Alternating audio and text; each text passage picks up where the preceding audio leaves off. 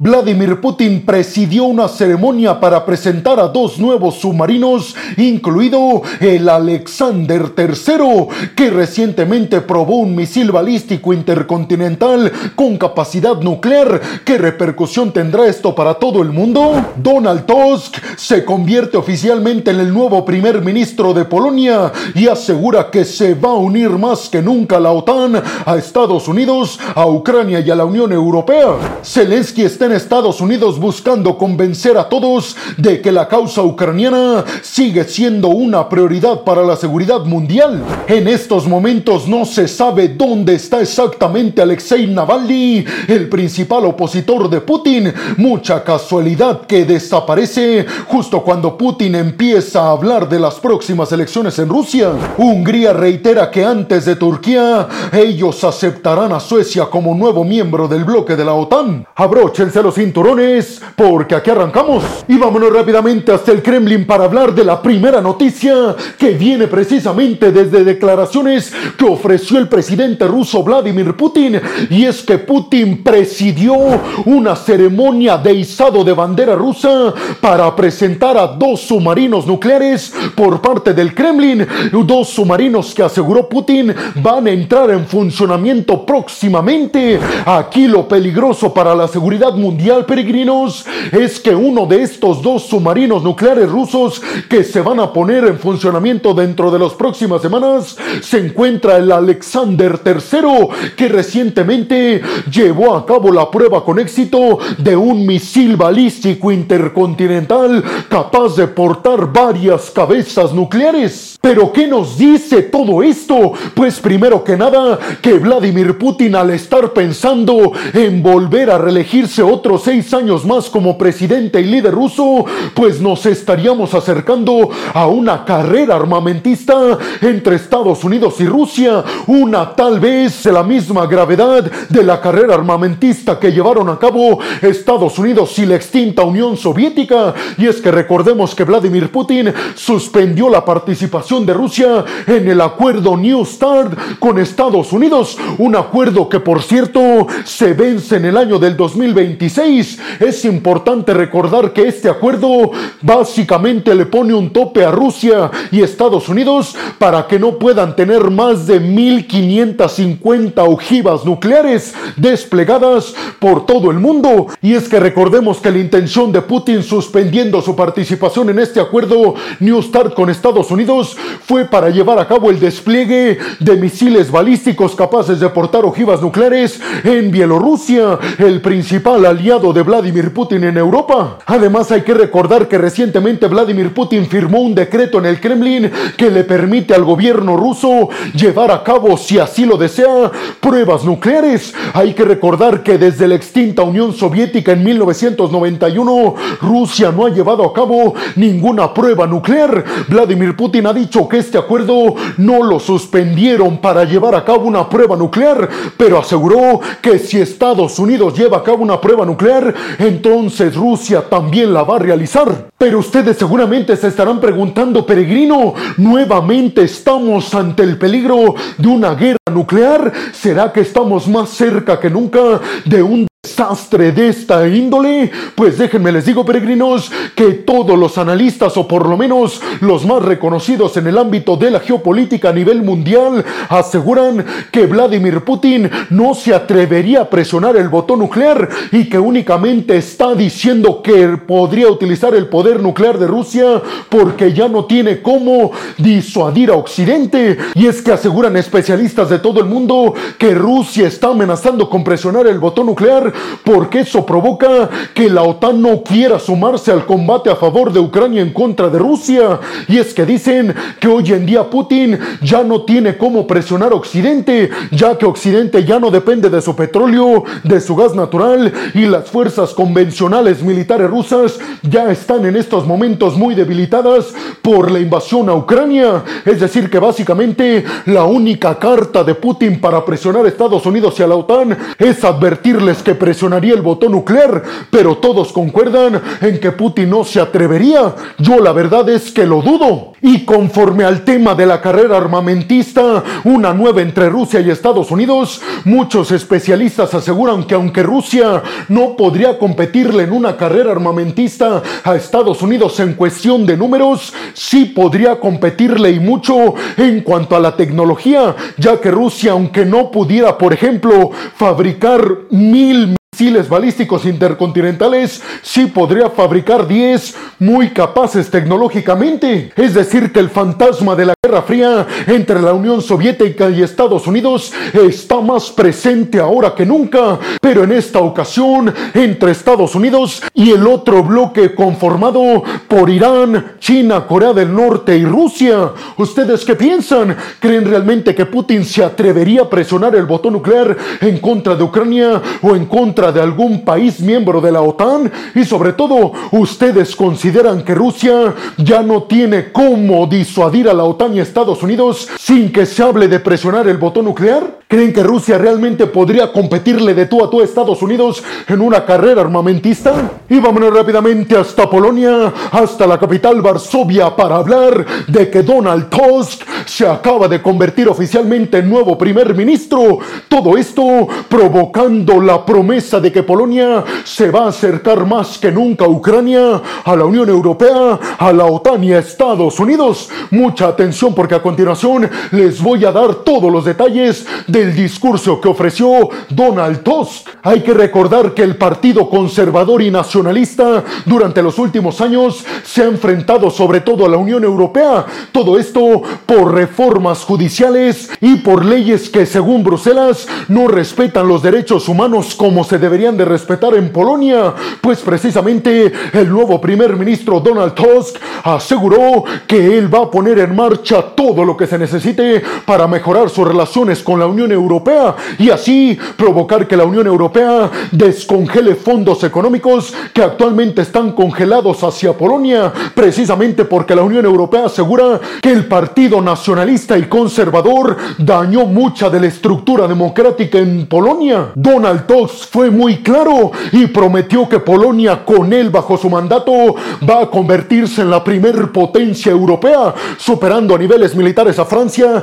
y a niveles económicos a Alemania. La pregunta es si realmente lo logrará. Inmediatamente después de que Tusk llegó al poder, la Unión Europea descongeló 5 mil millones de euros para que Polonia acelere el desprendimiento y baje al 0% la dependencia de energéticos rusos como petróleo, carbón y gas natural. Sin embargo, hay que decir que cerca de 80 mil millones de euros todavía continúan congelados y Europa ha prometido descongelarlos si Polonia revierte reformas judiciales que supuestamente Bruselas, repito, han dañado gravemente la democracia en Polonia. Tusk ha prometido hacer de todo para mejorar estas relaciones con la Unión Europea para que descongelen todos estos fondos. Sin embargo, aseguró en su discurso que no va a hacer cosas que perjudiquen a Polonia. Por lo tanto, podríamos decir que es un discurso que contrasta mucho entre lo que dice que quiere hacer y lo que está diciendo. Se espera que Donald Tusk reciba el apoyo contundente del presidente polaco Andrzej Duda y entonces arranque su gobierno. Tusk también dijo que promete arreglar todas las diferencias que existen en estos momentos entre Ucrania y Polonia. Recordemos que Polonia ha restringido la entrada de granos y cereales ucranianos hacia el territorio polaco, básicamente para proteger, entre comillas, a los productores de granos y cereales polacos. Tomen en cuenta que los granos y cereales ucranianos son mucho más baratos. Entonces podríamos resumir que Donald Tusk al frente de Polonia va a buscar acercarse más que nunca a Estados Unidos, a la OTAN, a Ucrania y a la Unión Europea. Y además Tusk prometió hacer todo lo posible por defender a Ucrania de las manos imperialistas de Vladimir Putin. Y por último, Donald Tusk fue criticado por el Partido Nacional Conservador porque aseguran que Tusk no dio propuestas realmente sustanciales, es decir, que únicamente prometió cosas bastante vacías y que no dijo cómo iba a conseguir esas cosas que promete. ¿Ustedes qué piensan? ¿Creen que Polonia realmente pueda superar a Francia como la principal potencia militar europea y Alemania como la principal potencia europea a niveles económicos? ¿Creen realmente que Polonia va a hacer todo lo posible por mejorar sus relaciones con la Unión Europea? ¿Será que estamos hablando de una Polonia tan fuerte que podría competirle de tú a tú a niveles militares nada más y nada menos que a Rusia? Y vámonos rápidamente hasta Washington y es que ahí se encuentra en estos momentos el presidente ucraniano Volodymyr Zelensky buscando convencer a todos en Estados Unidos de que la lucha en contra de Rusia no solamente es de Ucrania, sino de todo el mundo libre, democrático, globalizado y capitalista que lidera Estados Unidos. Zelensky tiene el principal objetivo de convencer a todos en el Congreso estadounidense de darle a Ucrania los más de 61 mil millones de dólares para ayuda humanitaria, económica y sobre todo militar.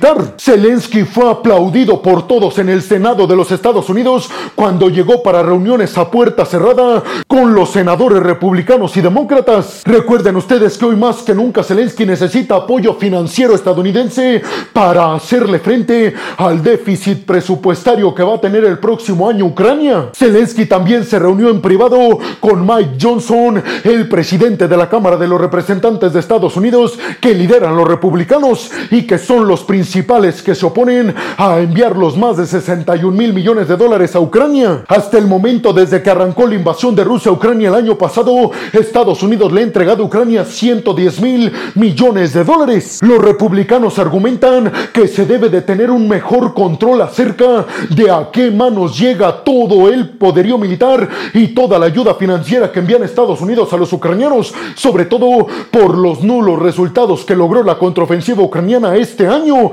apoyada fuertemente con dinero estadounidense. Además, recordemos que los republicanos le piden a los demócratas que a cambio de aprobar esta ayuda a Ucrania, los demócratas deben aumentar las restricciones para la llegada de migrantes a Estados Unidos. Zelensky les dijo a los congresistas estadounidenses que en estos momentos Vladimir Putin está viendo lo que está pasando en Washington, esperando que le den la espalda a Zelensky y a todo el pueblo ucraniano. Por eso dijo Zelensky, no dejemos que Putin gane, necesitamos hacerle frente al imperialismo ruso. Y se dice que Zelensky prometió una gran victoria el próximo año a cambio de esta ayuda estadounidense, una victoria que en estos momentos se ve muy complicada de lograr. Recuerden ustedes que Joe Biden les ha dicho a los republicanos que en el dado caso de que Putin gane en Ucrania, seguramente va a buscar avanzar más hacia Europa del Oeste, es decir, hacia las fronteras de la OTAN. Y dijo Joe Biden, si en estos momentos no apoyamos a Ucrania, en el futuro tendríamos que enviar nuestras tropas para defender a los países miembros del bloque de la OTAN en Europa del Este. Según una encuesta realizada por la agencia de noticias Reuters, en estos momentos el 41% de los votantes en Estados Unidos aprueba que se siga ayudando militarmente a Ucrania, pero ese porcentaje continúa bajando conforme avanzan los meses y conforme se van acercando las votaciones del próximo año. ¿Ustedes qué piensan? ¿Creen que durante los próximos días se vendrá un anuncio de que efectivamente Estados Unidos aprueba seguir ayudando a Ucrania en contra del imperialismo de Putin? Y sobre todo, ¿creen realmente que esta es una lucha de todo el mundo libre, democrático, globalizado y capitalista en contra de Rusia, como asegura Zelensky? Y vámonos rápidamente hasta Moscú para hablar de que Alexei Navalny, el principal opositor de Putin, acaba de desaparecer en Rusia. Sí, así como lo escucharon, el principal opositor de Putin desaparece casualmente días después de que Putin anunciara que va a buscar la presidencia nuevamente de Rusia el próximo año en las elecciones de marzo. Aliados de Alexei Navalny informaron a todo el mundo que Navalny había sido trasladado desde la cárcel en la que estaba, llamado penal IK6, a otro penal que se desconoce. Se dice que Rusia lo trasladó a una cárcel de un régimen especial. De alguna forma muchos aseguran que podría ser un campo de concentración para aquellos disidentes rusos. Navalny alega que todos los cargos en su contra fueron puestos por Vladimir Putin para que no le quitara el liderazgo de Rusia, algo que el Kremlin niega hasta estos momentos. Estados Unidos dijo a Rusia que quería saber en dónde estaba Alexei Navalny y Rusia contestó que Estados Unidos debería de ocuparse de sus propios asuntos. Medios de comunicación internacionales internacionales dicen que algo que podría ser posible es que debido a que todos los prisioneros rusos se trasladan en ferrocarril, pues tardarían muchas horas o inclusive días en trasladarlo desde Moscú hacia una región del oriente lejano en Rusia. Pero los abogados de Navalny aseguran que nadie de sus familiares y tampoco ellos, los abogados, han recibido información al respecto, que cuando fueron a preguntar por Navalny al penal en donde estaba cerca de Moscú, le dijeron que simplemente no estaba ahí y que no sabían en dónde estaba. El Kremlin dijo que no daba detalles sobre los criminales rusos que atentaban en contra de su propio país, de alguna forma refiriéndose a Navalny por su crítica al gobierno de Putin. ¿Ustedes qué piensan? ¿Será que Putin se deshizo de otro de sus contrincantes? Y vámonos rápidamente hasta Suecia para hablar de que el ministro de Asuntos Exteriores sueco se comunicó con el ministro de Asuntos Exteriores de Hungría y se dice que en esta conversación el ministro húngaro le comunicó a Suecia que Hungría no será el último país en aceptar la entrada de Suecia al bloque de la OTAN, es decir, que Hungría va a aceptar la entrada de Suecia a la OTAN antes de que Turquía lo apruebe. Y Turquía recientemente dijo que en cuestión de semanas iba a aceptar la entrada de Suecia al bloque de la OTAN, por lo tanto estaríamos hablando de que es prácticamente un hecho la entrada de Suecia al bloque de la OTAN. ¿Cuál es el problema o cuál es lo que plantea dudas, peregrinos? Pues simple y sencillamente que Erdogan, el presidente turco, ha dicho que si Estados Unidos no le vende aviones F-16 que quiere Turquía, entonces Turquía no va a aceptar la entrada de Suecia al bloque de la OTAN. Ante esto, Suecia ha dicho que no tiene información de las negociaciones que se estarían llevando por separado entre Turquía y Estados Unidos por los F-16. Recuerden ustedes que tanto Suecia como Finlandia el año pasado después de la invasión de Rusia a Ucrania dieron un giro de 180 grados en su política exterior y abandonaron años de neutralidad sumándose al bloque de la OTAN. Muchos dicen que ese fue el peor error de Vladimir Putin, invadir Ucrania, porque nunca contó que dos países prósperos, ricos y además poderosos como Suecia y Finlandia abandonaran su neutralidad entre Rusia y la OTAN y se sumaran a las filas del militar occidental. ¿Ustedes qué piensan? ¿En cuánto tiempo creen que Suecia se va a sumar oficialmente al bloque de la OTAN? ¿Será que antes de que termine este año Suecia se convertirá en el miembro número 32 del bloque de la OTAN? Y bueno, hemos llegado al final del video del día de hoy. Les quiero agradecer muchísimo todo el apoyo que me dan. Sin ustedes, yo no podría dedicarme a lo que más me apasiona en el mundo. Así que muchas, pero muchas gracias, peregrinos. Sin más por el momento, nos vemos en el siguiente video de Geopolítica. Hasta la próxima.